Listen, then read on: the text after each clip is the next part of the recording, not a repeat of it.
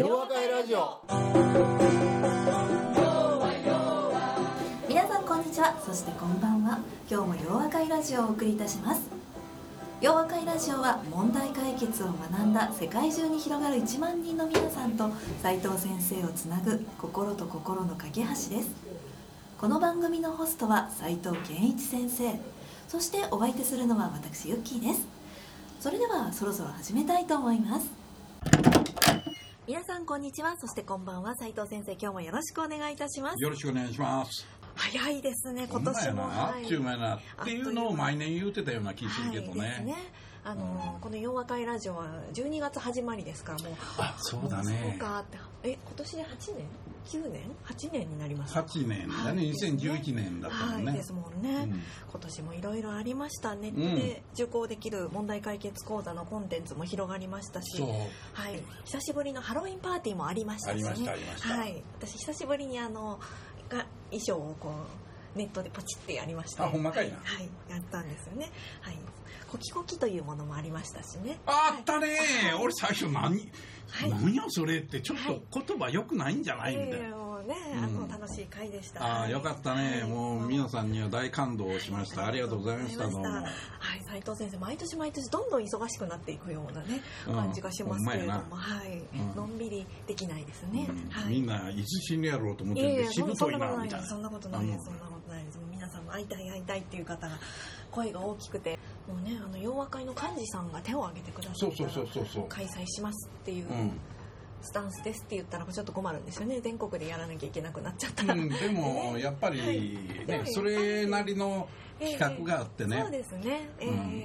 え特にあの、はい。洋和会のメンバー以外の人たちで、はい。ローカルの人たちで、はい。あそんな考え方触れてみたいなっていう人がいるんやったらね、ええそれは行く価値があるなと思ってるんでね、伝道師ですからね。伝道師。はい、洋和会の問題解決もですね。はい。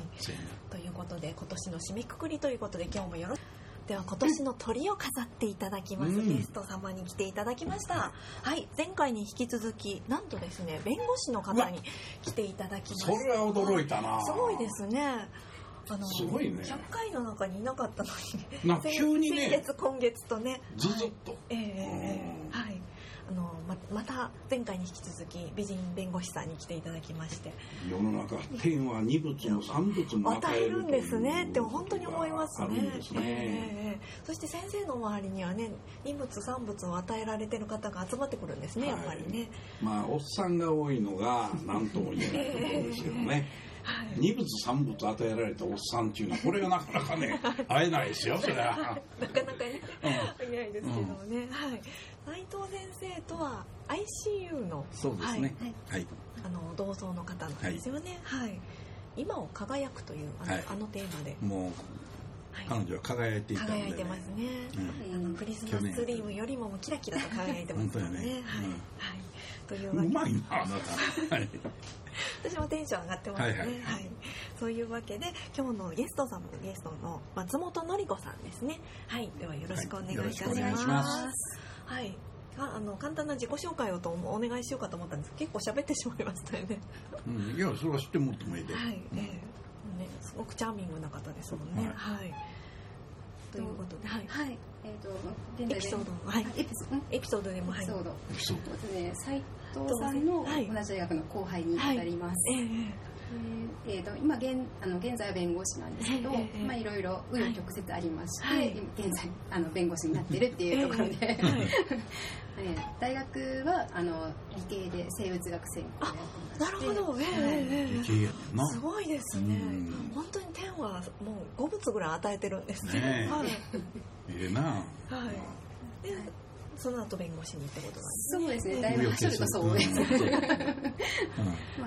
い、ビリヤードのプロになりたくて一回大学を中退し、はい。ええその後ちょっとあの歌舞伎町の方で働いたりして、ええ弁護士になろうと決意し、はい。はい、あ、すごいですそれからね。勉強してなりました。うんそれをお聞きするだけで楽しそうですけそうそう、どね。むしろね、はい僕らが質問した方が面白い面白と思そううだね。はい。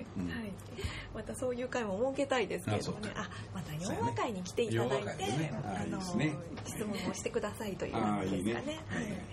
ではあの今日はラジオなのでということでじゃあ松本さんに、はい、あの斉藤先生に聞きたいこと質問したいことをお聞きしたいと思います。お願いします。はい、はい、お願いします。はい、えー、お客さんと信頼関係を築く上で一番重要なことは何かっていうのをぜひ聞きたいです、はい、この、えー、弁護士さんというのはな、えー、お客さんと信頼関係築く上で一番大事なことを、はい言ってもらえると嬉しいってこれ関東直入に来るやん、はい、本当はもうちょっとこう導入があってなざーっとこうなんか長いのがあってそれでどうかなってその間に俺大体考えてるもんやねんけどもうきゅいや大丈夫あもうねもうそういう手も来るぞみたいなことがあってね。さんが来て、うん、初めましてって来てっていうね。いやもうこいつはね、こいつは、はい、ものすごく分かりやすいんです。はい、あのそのその手言うたらあかんねんけど信頼関係っていうのはね、この問題解決の世界においては最も重要で当たり前やけど、っていうのはあのやっぱり自分、まあ僕らはクライアントがいる、で企業の人は自分の上司がおったり経営者がおったりする、でそういう時にやっぱり信頼されない限り提案したことっていうのは受け入れられない。とするとほんなら、はい、その信頼を得るってどういうことやねんってこういうことになるのね。はい、で僕はあのこれはよく言うことやねんけど3つあるねんっていう、えーはい、1個じゃない、ね、3つあるね、これで3つあるうちの2つっていうのは、どちらかというとソフト絡みの話なんですね。で1つはハード絡みの話。それでソフト絡みの話からきっと聞きたいかなみたいな、いや、ハードかなみたいな、そんな、はよ言わんかいってみんな思ってるから、すみません、あの、はよ言わなあかんなみたいなね。そういう3つの言い方もあるのかと思ってああ、そうね。かもしれないですね。はい。それでね、ハードサイドの話っていうのは、普通どういうことかっていうと、その、まあ、よくわかるし、あ、そのことは自分でも、そのハードサイドのことは自分でも見極めることができるかなって結構できやすい話、はい、これを僕らは問題解決のアプローチで呼ぶわけつまり何かっていうとね、はい、一言で言うたら仕事ができるなんですよ、ね、何でもそうやねんけど、基本的に上司に提案する時も仕事が今までできなかった人っていうのは提案してもどっちみちあかんやろって思われちゃうわけ。だから仕事ができることを示さなきゃならない、で僕らが普通仕事ができるというと普通の人がよく思うのはね、誰かからこう指示された上司から指示されたことを私はうまくやりましたっていうことはこれは仕事ができることじゃない、それはできて当たり前の話やから。だから例えば自分なりにまあ、組織やから必ず誰かから仕事は降ってくるもんでね、そうすると、まあ、それがお客さんから来る時もあんねんけど。でその時にはもちろんそもそもその目的って何なんだろうねっていうようなことからこう始まるわけだな。だからあ目的がそういうことだったらこういうふうにするとうまいこといけるよね、うん。えー、つまりうまいこといけるよねのうまいことって何やっていうとね、はい、まあ僕らみたいに問題解決をやってる人からすると成果を上げること企業の業績を上げることがうまいこといくことになるんです、はいで弁護士さんの場合はちょっとよく分かれへんねんけど、はい、まあそういう訴訟を扱ってたり、自分のやっぱりクライアントの方がおられるやろうから、まあ、クライアントの人にとって最もハッピーな状況に終えるということなのかどうかちょっと分からへんねんけどね、そういう目指している目的というものをやっぱり達成しなきゃならない、で達成するということは当たり前やねんけど思いだけでは達成できない。で僕らの場合は、その問題解決の世界っていうのは面白いことに事実に忠実であると。人間は普通自分の経験でものを語るとかあるいはその会社の中に蓄積されてきたノウハウとかね知恵に頼るっていうことやねんけど僕らはそんなもんには頼らないんです。というのは時代が変わっていったらどんどん変化してるもんやから。だから自分なりに何が起こっているかを正しく理解できないとあかんからそれを事実から得ようとするわけやな。ファクトであると。で僕らそういう意味から言うとそのファクトというものとそれからもう一つはお客さんの声であると。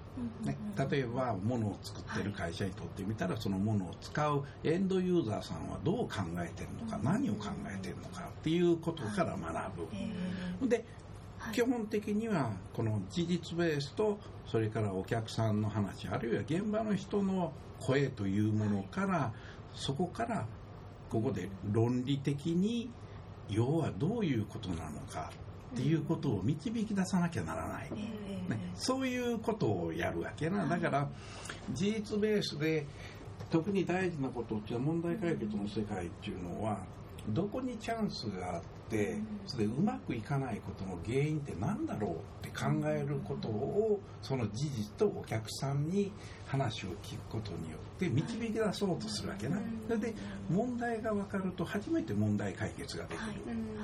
人間の愚かさは問題を認識するとすぐ解決しようとする。それはあかんと。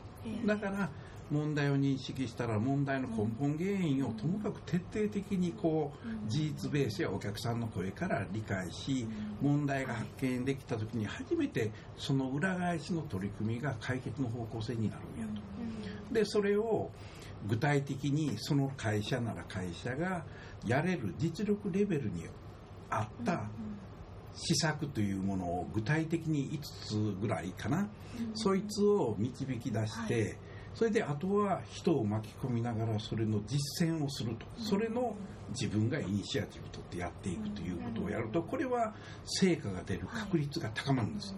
これが1個や。ハードサイド。ね。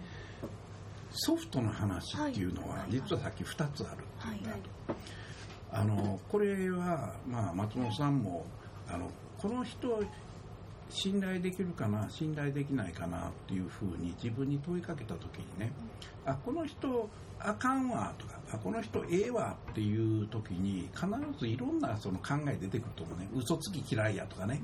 なんか言うてることとやってることちゃうやんとかね。軸足定まってへんやんとかね。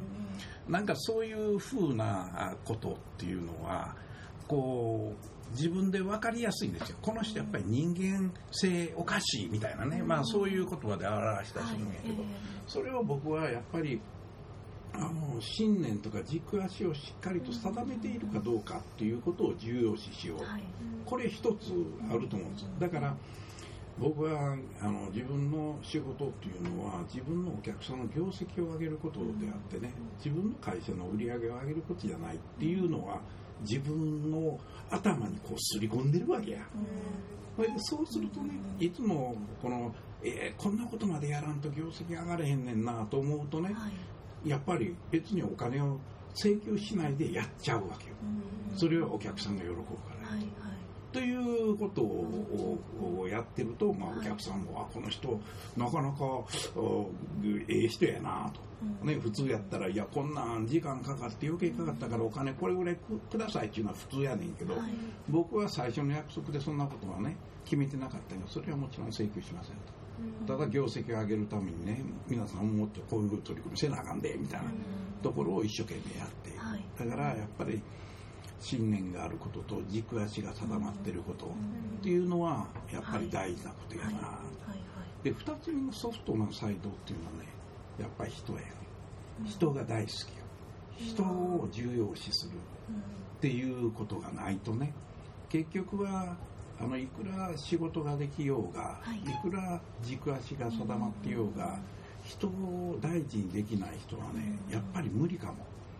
あの僕が見てる経営者の方々の中でもねやっぱりそういう人いるよ、でもあの人を大事にするっていうのは、これ実は言葉としては誰でも言えると思うね、いや僕人を大事にしてるよって。言いながらね、ほんならほんまにその人のために全て自分で尽くせるのかって言われた時にね、うん。って言えるやつどれぐらいおんねんってこないなってくるだからもちろんその時には、はい、もちろんその人をどういう人かっていうようなことでね、はい、誰でも絡んでもそういうことやっぱりできない、はい、逆に言うと僕はあの人は大事にするねんけれどもそもそも自分自身の成長というものを一生懸命考えていないとかね、例えばできなくてもええねんけど一生懸命頑張ってるやつみたいなやつはすごくいいねんけど、はい。できても頑張らないやつっていうのは僕は大事にしたいと思わないわけ。よ、だからやっぱり自分なりに一生懸命こう努力してるような人たちは一生懸命僕も大事にしようと思うしだからある意味同じ類の人なのかも分からへんなって時々思うのね。同じ類の人っていうのはなんかねあこのことうまいこといくなっていう、はい。ね、だからまはい。ああの今回の弁護士さんの松本さん、はい。前回の弁護士の雨宮さん、はいあこれきっと類やな。はいはい。お思ったり笑うてどないすんねん。はい。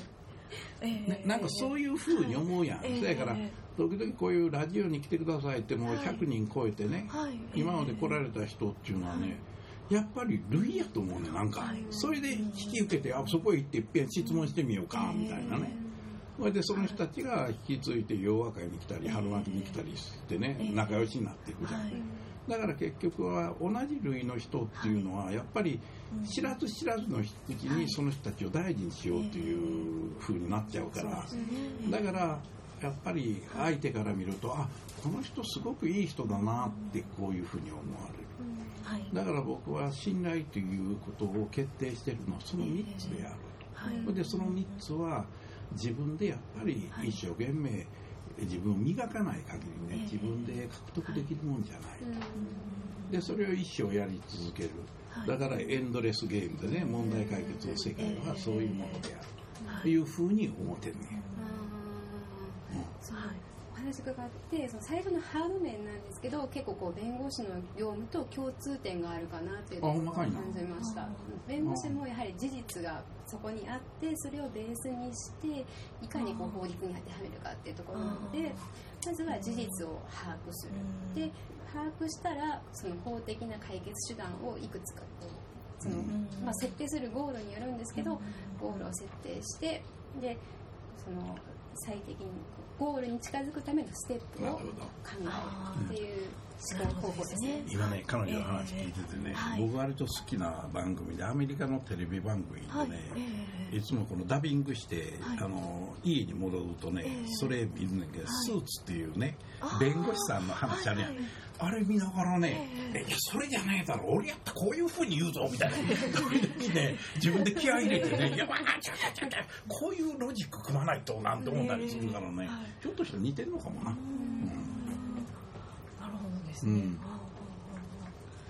まず事実を集めてですもんね。そうそうそう。だからやっぱりねそれはぜひあれだね、はい。弁護士さんには問題解決者になってもらうために、はい。問題解決塾に来てもらう必要があるね。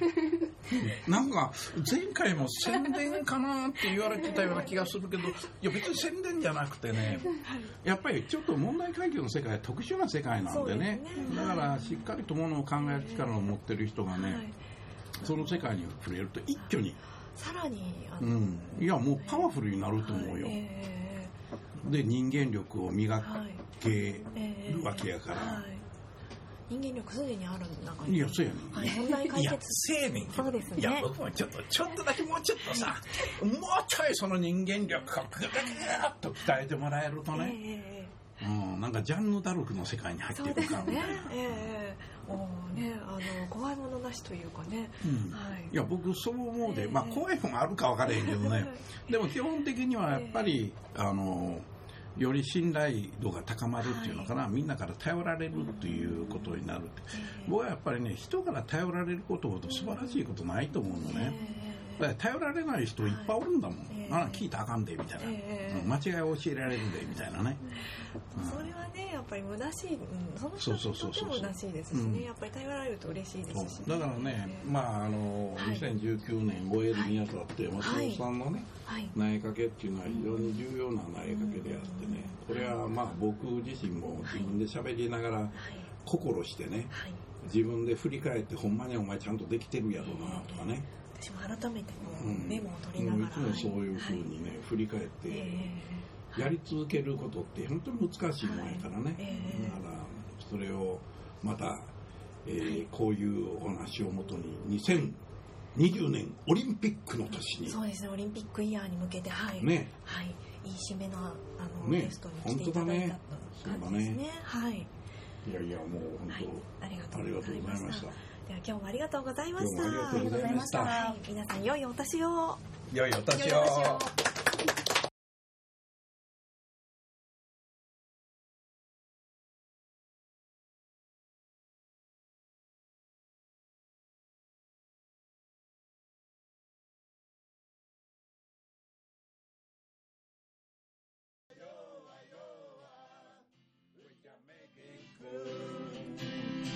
弱弱弱弱 I will be with you 大きな輪になる洋和会ラジオそれでは皆さんまた次回お耳にかかりましょうお相手は斉藤圭一先生と私ユッキーでしたいつも通じ合う大きな輪になるいつも通じ合う